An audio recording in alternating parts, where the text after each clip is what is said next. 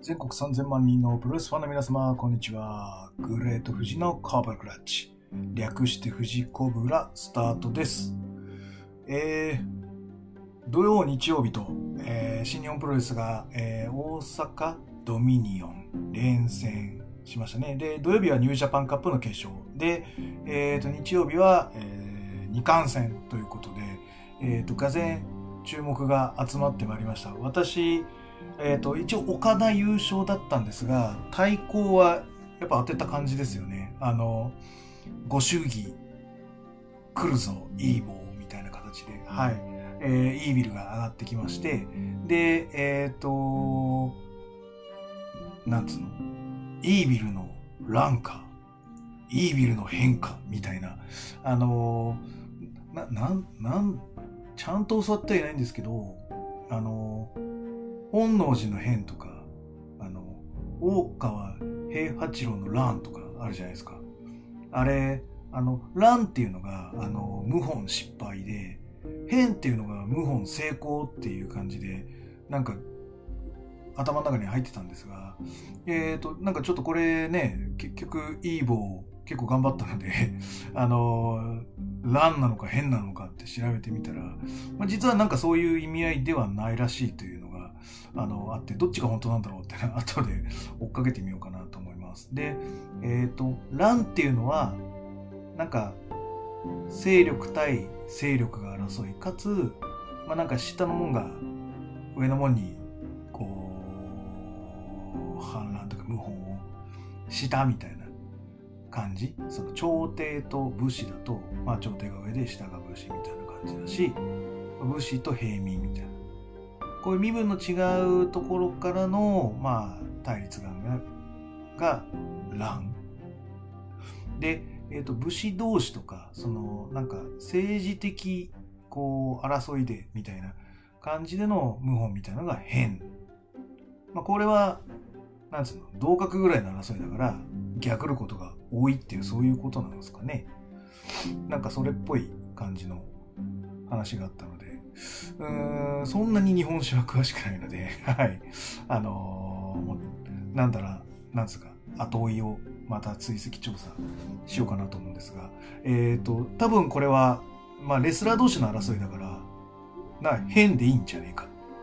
そして、謀反成功ということで、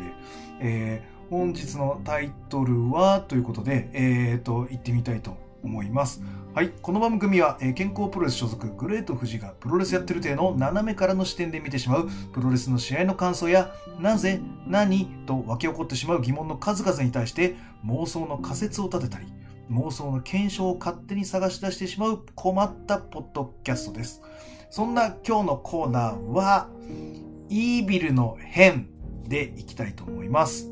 えー、まあ結果みんな知ってると思うんですが、やりましたな、エイビル。えっ、と、俺はまさかこのご祝儀がここまで来るとは思わなかったです。はい。まあ、真田どうかなとは思ったけど、まあよく、よくて決勝行くだろうぐらいは思ってはいたでいいのかな 予想当たってたかな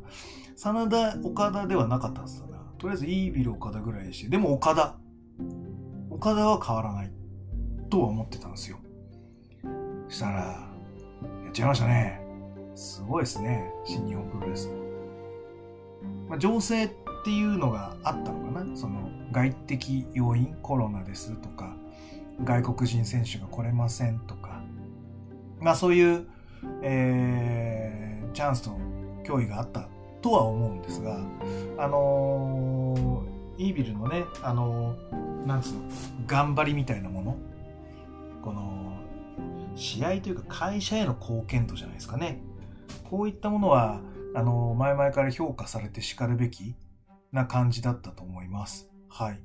で、えっ、と、遡ればですね、まあ、内藤のパレハという形で、えっ、と、やってきたイービルです。で、えっ、と、その、それまでは、その、内藤が、その、ロスインゴっていう、えー制御不能って言ってても、いまいちピンときてないんですよ、みんな。で、いまいちピンときてないし、あの、一人ロスインゴ状態だったので、あの、なんか空回りしてるんですよ。やることなすこと。で、えっ、と、やっぱ一人なんで、負けるわけにはいかないから、なんかこう、微妙な感じのやり取りをして、最後勝っちゃうっていうね。あの、相手にとって全然グッドにはならないし、まあなんか、もう自分はなんかブーム乗せたいんだけど、なんかうまくいってないしみたいな感じですごい負のスパイラルが起こっていた内藤に、イービルが入ることによって、イービルは負けてもいい。で、内藤は勝ってもストーリー作れるし、負けてもストーリーが作れる。だから、思いっきりいけるっていう状態になりました。やっぱりチームの役割という形で、やっぱり本当に影の役割になって巻役になったり、相乗効果を出す役割をしたりということで、えっ、と、しっかりと、えー、内藤ロスインゴ体制をバックアップしてました。で、あの、真田とのタッグがいいとは思ってはいないんですけど、まあやっぱ人気があるじゃないですか。うん。ので、やっぱりしっかりとそういう人気に見合うタッグはやってたんじゃないかなとは思います。やっぱり特にね、その内藤を楽にさせる、そのチーム作用をやってたっていうのは、前々からイービルに関しては思ってました。で、やっぱり、あのロープワークとかのアスリート的な、あのところはやっぱり秀でてるものがあったので、まあ、内藤と比べても遜色がない。というか、内藤より若いので、将来性という形で言えば本来はあるのかな。だけど、あの顔は、ちょっと花がないから、申し訳ないけど、チャンピオンはないってずっと思ってました。という前振りの後に、えっ、ー、と、今、今週の、えー、土曜日と日曜日の試合の流れを振り返っていきたいと思います。えっ、ー、と、まず土曜日は岡田戦です。はい。えっ、と、やっぱりコブラクラッチは使ってくるだろうというところと、あとレインメーカーが出るのか出ないのかみたいな、えー、ところはちょっと焦点だったかなとは思います。で、僕的に言うと、その、イービルの速いロープワークに対応する岡田の動きやら、カウンターのドロップキックっていうのが売りだ売りだなと思ってましたら、やっぱり案の定、そのイービルの持ち味の対角線ロープワークに対して、えー、ドロップキックでカウンターを合わせて、合わせてきたってところはすごいなと思いました。で、あとは、えー、一貫した腕攻めを行います。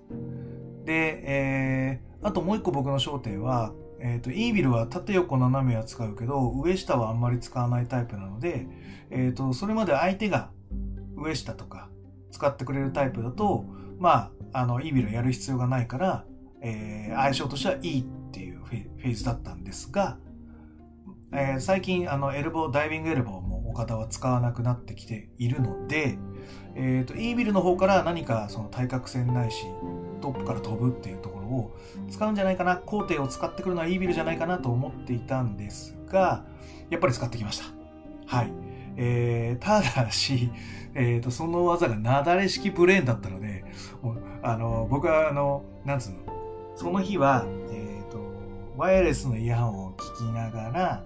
え、ー、と、携帯で、その岡田イービル戦を見つつ、え、ー、と、娘を抱っこしてたんですけど、抱っこしながらつぶやきで、長州か？って言ってしまいました。やっぱり、イービルというフィニッシャーを使う長州というのが 僕のイービル評価なんですけど、どうでしょうか。はい。えー、それが一番僕の中で印象的でした。はい。で、えっ、と、そこ、もう本当に岡田が勝つと思ってたので、バレットクラブの乱入あった。あったね。あったあった。でも、でも岡田勝つと思ってたんですよ。で、僕はそこで、こう、謎のままイービルは、そのまま消えてって、で、内藤と岡田戦の二冠戦の時に、こう、バーって出てきて荒らすのかなと思っていたら、えー、違いましたね。はい。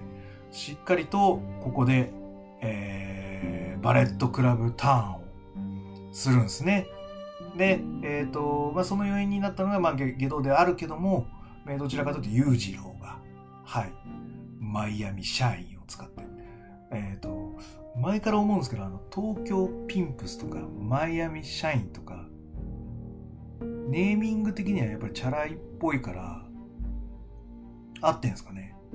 なんかなんか俺はあんまり個人的にはそういう名前が微妙かなと思って。なんかもうちょっとなんかトゲトゲしい名前の方があの裕次郎として合うのかなと思ってまあチャラい感じがキャラと合うんでしょうね。なんであったんですけどまあそのマイアミ社員。えー、岡田大ダメージの中金敵からのイーブル。3カウント。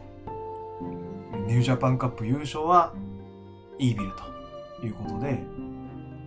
覇者と二冠で三冠王っていうフレーズがやっぱりキャッチフレーズになるのかな？このしばらくは。というあの試合後のインタビューとあとナイトへの裏切りですわな。あのあれここことねあのロスインゴのグータッチをトゥースイートで返してイービルっていうあれは僕好きです。はい。で、えっ、ー、と、日曜日は、えっ、ー、と、ごめんなさいね。土曜日は本当にメイン以外全部はしょっちゃったけど。えー、日曜日は、えっ、ー、と、休憩後からの3つの試合を見てます。はい。まずあの、高木大将。いや、すごかったな。もう一回見ようと思います。後で。で、これも、あのー、ご飯前ぐらいなのかな。うん。から、こう見てて、で、リビングでちょっと、息子と娘をあやさなきゃいけないんで、あやしつつ、えっ、ー、と、ノート P、今度はノート PC に、えっ、ー、と、ワイヤレスイヤホンをつけて、えっ、ー、と、音を聞きながら、こう、チラチラチラチラ見てたわけなんですけど、いや、まあ、で、ぶっちゃけ、あの、ショーが、今後、なんか高木レベル、高木、対 VS 高木レベルの、あの、ことができるかどうかが問題だとかいう、プロレスファンがもしいたとしたら、もうまさにそれはアホですよ。あれ、あれこそ高木としかできないですよ。で、えっ、ー、と、特にあの、チョープもそうだし、ラリアットとかもそうなんだけど、あんだけ当たり強く入れてくれる人もいないから、すんごいセールしてるじゃないですか、ショーは。でもあのセール、やっぱり高木にしかできないと思うんですよね。それぐらい認めてる相手であるし、現実の圧がやっぱりすごいから、あのセールができるわけで、他の人とやってる時もあのセール出せって言っても絶対できないですし、だからショーのポテンシャルは、あの、高木しか上げてないって言われるのは逆におかしい。ただ、まあ安定した90点ぐらいを、あれは多分110点とかそのぐらいのセールだと思います。120点近い。じゃなくて、やっぱ90から100のアベレージをやっぱり客は期待しちゃうので、昭和はやっぱ90から100を今後も出していかないといけない。だからいつもよりもうちょっときつめなことをしなきゃいけないんだけど、結構それは体を削るんじゃないの？選手生命は短くなっちゃうんじゃないの？と思いながら見ちゃうので、ショーはちょっとかわいそうかなと思います。あの、天敵、宿敵に巡り会えたがゆえに、レスラー生命は縮んでしまうような気がしますね。はい。えっ、ー、と、ただ、その石井もそうだし、まあ、他のね、ハードヒッターもいますし、そういう人たちを勉強して、ハードヒットながら体強く作っていくっていうところも、まあ、プロレスラーの役割なのかな。あとはやっぱり、僕結構川田とか、ああいうのが好きです。もう派手に行くんだけど派手にやられると。ただ、派手にやられつつも、えっ、ー、と、自分を守ってるって言い方が正しいな、川田の場合は。ちゃんと自分が受けれるタイミングとか、ちゃんと食らっても大丈夫なポジションとか、うん、そういう入れ、もう入れられてもいいところに入れられてるみたいなのはあります。はい。えー、なので、えっ、ー、と、体気をつけてください、ショー選手。まあでも、だからそれを引き上げた高木がうまいっていうのは、まあ一般的にはみんな言うと思います。ただ、あれについてくるショーはやっぱりすごいよ。うん。だし、えっ、ー、と、唯一無二みたいな、うん、戦いができてるっていうのはやっぱりコンテンツとしては美味しいよね。やっぱり来年じゃないけどさ、来年ぐらいとか、あとはショーがヘビー級転向とか、あのー、理屈としてはあり得ると思うので、そういう時になんかあってもいいんじゃないかなと思います。で、えっ、ー、と、鈴木軍行かないですかね、ショー。僕、鈴木軍行ってももらって来年ぐらい、うん、ザックとタッグ組んでもらったりとかしても面白いかなとは思うんですけど、うん、で太一はシングルのヘビ IWGP ヘビー路線行ってもらってザックとショーでタッグみたいなのはありかななんて思ってます。はい。えーとでも素晴らしかったです。はい。えー、次、えーと、タッグ。えーとこのねタッグいわゆるこの数年 IWGP タッグ選手権試合っていうのがセミに来たことって何回あったんだろう？かん調べてないけど。むっちゃぶりだけど。っていうぐらいあのー、なかったと思います。だってね2012年ぐらいから天こ寺が入ってきて天こ寺がタッグ先生みたいな感じになってるでしょ？ってことは天こ寺でセミってもうないでしょ？絡みで。な申し訳ないけど、うん。っていうのがあると思うので、あんまりセミでタックはここ最近ないはず。と見ますと、えー、やっぱり、なんつうの、ちゃんとしたストーリーを、ニュージャパンカップっていうツールを用いて、えー、と、作ったっていうのはいいなと。あの、WWE がよくありますよね。その、来月のペーパービューまで4種あるんで、まず、タッグで戦わせるとか、まあ、6人タッグで戦わせるとかで、イコンついたんで今度は、えっ、ー、と、お互いシングルシングルとか、あとはパートナー変えてシングルシングルみたいなのやって、ベーバービューとか、ね、あのー、そういう引きを作ってやるみたいなのがやっぱありますけど、ああいうのがちょっと見えて、うん、感情移入はしてるんじゃないですか。で、太一勝ったからね、棚橋に勝って、いぶしに勝って。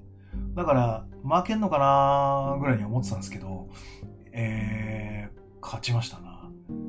しかもあのドラスクの、あの、ミラノとのタッグの時にやってるやつって言ってたけど、あれ、いいっすね。いいっすね。パクりたいっすね。はい。かっこいいっす。はい。あとあの、飛びつきフロントネックロックの、あの、ザックの、あの、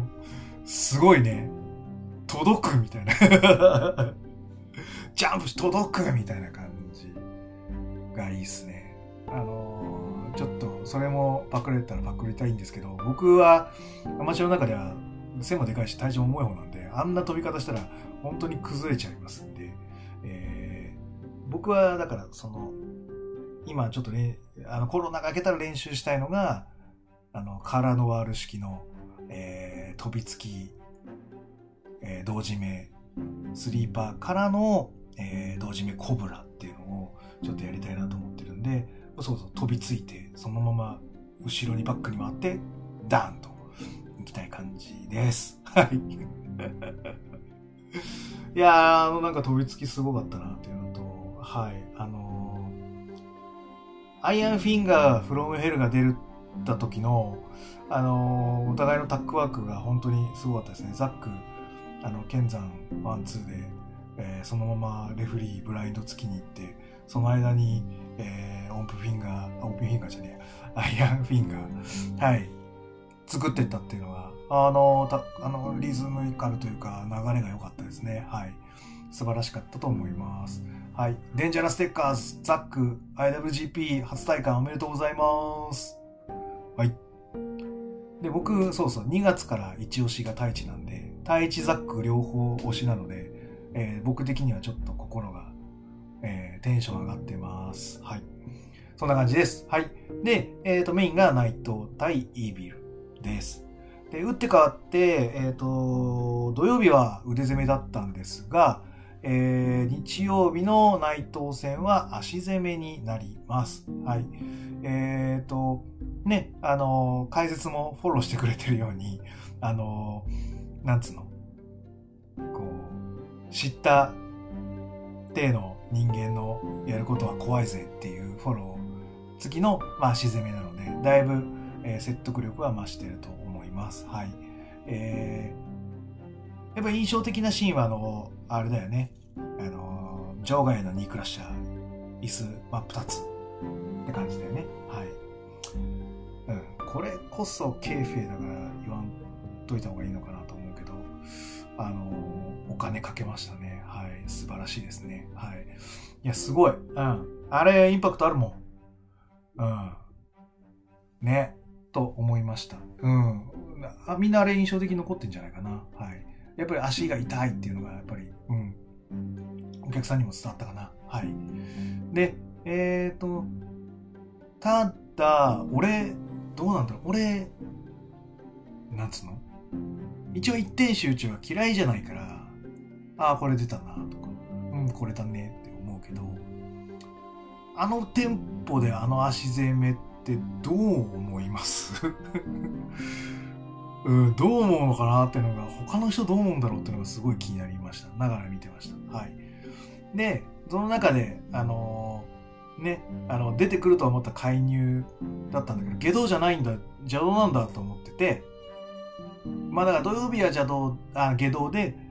日曜日は邪道でなのか、はい、ぐらいに思ってたんですよ。でも邪道、でもその後じゃあ下道出てくるよなと思ってたら、なんとだよね。すげえな。うん。あの、武士が、裕次郎かと思ったら、なんと、ディック統合だったっていうね。あれ、すごいなと思いました。いやいやいや、素晴らしい、素晴らしい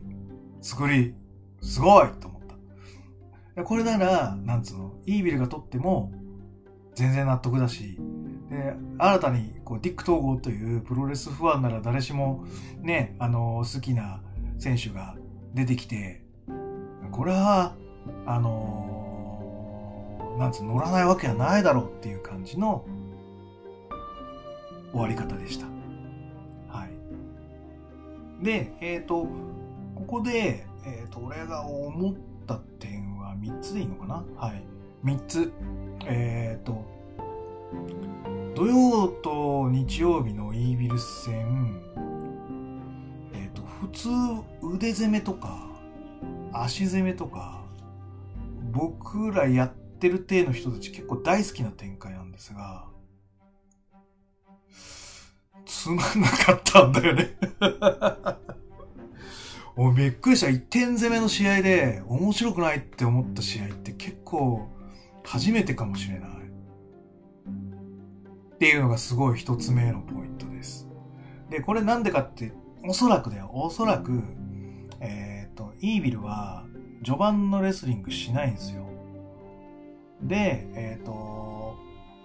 すぐ行っちゃうんですね。で、岡田戦も、あの、結局ヘッドロックぐらいしかしてない。内藤戦もやっぱしてないと思うので、あの何にもしてないんですよ。序盤のグラウンドレスリングっていうのを。で、そういう指示なのかもしれないけど、俺はした方がいいと思います。タイトルマッチだから。うん。で、えっ、ー、と、尊敬できないのかも。うん。単純に。腕攻めをするとか足攻めをするって、まあ、ラフの腕攻めはラフの足攻めってのはある、まあ、あの、レッグロックとかもね、あの、あ、そうそう。足攻めのナイトの足攻めで必要にレッグロックを取ったりとかしてたシーンは一個あるんですけど、あれも長州得意なやつだからね。本当うん。だからやっぱ相当長州好きだなっていう感じなんだけど、いや、本当にあの一点攻めでそんなに面白くないっていうの結構珍しいから、やっぱりこの序盤でレスリングして感情移入させてえっ、ー、と、引きを後ろに持ってって、まあ、いわゆる伏線があるとかないとか、あ、ここで足引っ掛けていってたのはそういうことかとか、そういうのは欲しいかなと思った。で、えっ、ー、と、足攻めじゃなくても、序盤のね、バックの取り合いとか、あの、フロントネックロックの取り合いみたいなのがあっての足攻めだと、あ、探ってんだな、とか、あの、こっちでも腑に落ちるポイントっていうのがなきにしもあらずなんだけど、まあ、そういうのなしで、こう、パッと入れられちゃうと、うん、やっぱりそう、あそうあそうなんだと思ってます。はい。やっぱりこう、徐々に上がっていく感じ欲しいですね。はい。で、2番目は、やっぱりディック統合が出たのは、えっ、ー、と、なんつうの？突発的なの？と、ま、ま、てか、去年からぐらいからの計画なの？みたいな、そういう思いがありました。で、えっ、ー、と、あ、そうだ、3つだと思った、2つだ。そうそう。東郷の話だな。で、えっ、ー、と、小川があれで結構酷評したのって、普通そんなにさ、あのレベルのクラスをなんか馬鹿にするとかないよね。だから変だなと思ったし、あの試合に関しては、えっ、ー、と、一応ですね、僕が出している、あの、ディックと小川戦見たような回は、もう400回超えるぐらい、あの、見ていただいてはいるんですが、あの、それでもわかんねえんだよな。おそらく、みたいな、そのロープワークのところ、みたいなのか、まあ、最初、その最初手でやった、あの、ドリークルクルあたりのところを、その、のリアクションというか返し、もしくは、え、ー、と、腕を取られてるんで、こうディフェンスをするみたいな、あなんどこら辺かなという要素、俺が見てもよくわかんねえな、みたいな、それぐらい細かいところではあったんですが、でもそこをそんなに言うみたいなのは確かにあったんですよ。うん。まあ、それは、その、なんかタイトルマッチやろうとしたけど、こう、逃げる流れの言い訳作りとか、なんかいろんな妄想はしたんですけど、もしかしてこういう噂知ってたから、とか、あとは定期テスト参戦してねっていうオファーを出した時の統合の回答に対しての回答？回答の回答？なのかな？と思ったりしちゃいます。えー、で、下道はその回答の回答に対して回答するという流れをするので、今、ディック統合ブームが起こっているので、あのー、良きことだと思います。はい。どっちもいいんじゃないですか？波風を立ててるという点でいくと。で、どっちなんでしょうね？前から計画されてたんですかね？なんか、どっかの記事では去年ぐらいからイービルプッシュって話あるよ、みたいな記事があったりしますし、まあコロナだからね、みたいな話ももちろんあると思うので、どっちなんだろうね？で、えっ、ー、と、僕が思うのが、えっ、ー、と、なんつうの？えっ、ー、と、なんつうんだっけ？えっ、とですね、あの、もしかしたら、もしかしたらだよ。僕、だって、あの、えー、東郷ってグランマスターじゃないですか。もう見た目から あれ、あの、チャイナ服とか着ても全然似合うじゃないですか。だから当初は、かワト、ミスターワトのグランマスター役でもうすでにブッキングされてたんじゃねえかなと思ってて。で、えっ、ー、と、このニュージャパンカップの流れの中で、やっぱりイービルにつけた方がいいんじゃないのみたいな感じで急遽グランマスターからイービルマネージャーに格上げになったっっていう俺の妄想はどうすか？はい。その代わりに、あの、グランマスター、えー、ぽい役割が、こう、ところてんでいなくなっちゃったので、天山が代わりにやった、みたいな。で、えっ、ー、と、スターウォーズの流れでいくと、まあ、いわゆる、えっ、ー、と、マスター？グランマスターは、やっぱり、オビワン・ケノービだとすると死んじゃうわけじゃないですか。なので、次、来年引退するのってもしかして天山とか勘ぐっちゃって、えー、か、悲しいみたいな。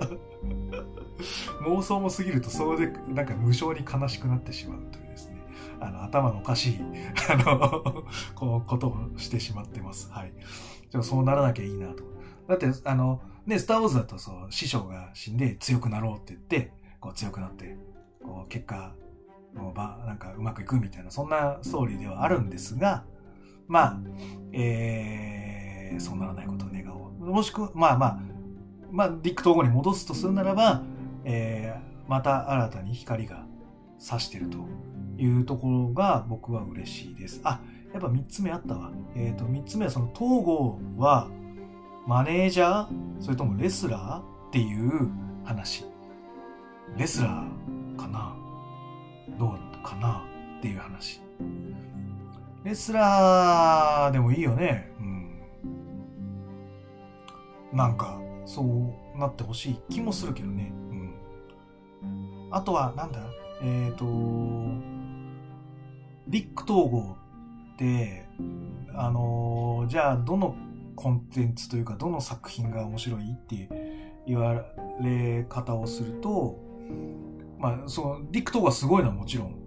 えっ、ー、と、僕も思ってます。えっ、ー、と、ディック・トーが素晴らしいって思ってます。で、やっぱ思っちゃうのが、イーブシ戦とか、その DDT の KOD チャンピオンになってからのディック統合っていうのはすごく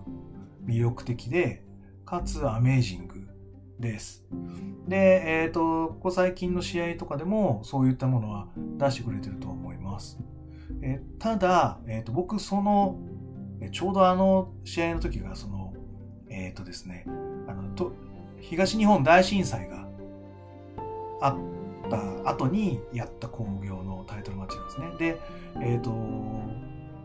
3.11が3.13の日曜日がちょうど健康プロレスが興行予定だったんですよ。で、その日にイソップが引退だったんですね。で、えっ、ー、と、対戦相手がその僕だったんです。で、え、ー、と、イソップを解釈するために準備していた必殺技っていうのが、その、えー、クロスフェイスの、え、ー、と、コブラクラチバ、ディックキラーってやつで、それイーブス戦で出たやつなんですね。3月20何日ですよね。出て、うわ、やられたーみたいなのを思ったのが、あの、すごく印象的です。さすが、やっぱ考えてんなーみたいな。考えてなっていうか、プロレスをこう、突き詰めて思考をこう、クラウドのチャンネルというか、プロレスの神さんとチャンネル合わせようとしてる人たちっていうのは、やっぱり拾ってくるよなと思って。うん、で、大事なのはやっぱり、いつ出すかってやつじゃないかな、やっぱり。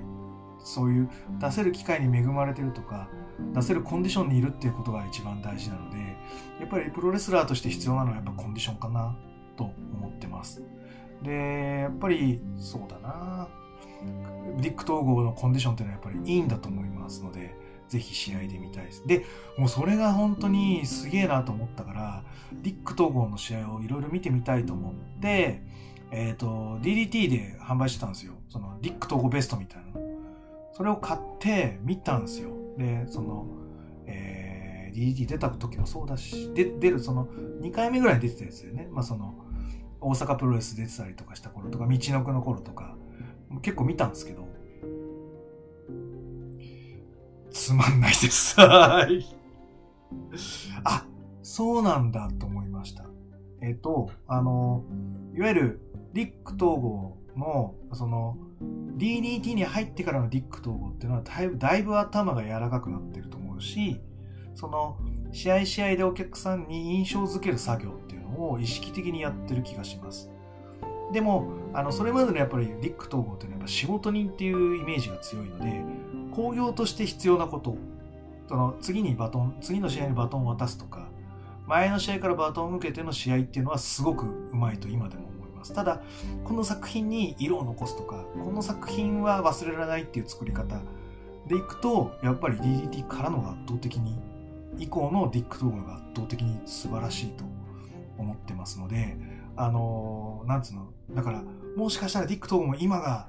キャリアハイなんじゃないの？だから、すごい、あの、ジュニアでもトップどころと対戦してほしいなと思ってます。はい。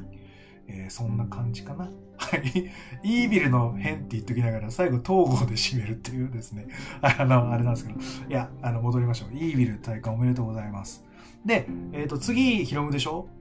で、えっ、ー、と、ヒロム、あ、そうそう。内藤戦で僕が、あの、気に食わなかった。うん。ああ、えっ、ー、と、やっぱり内藤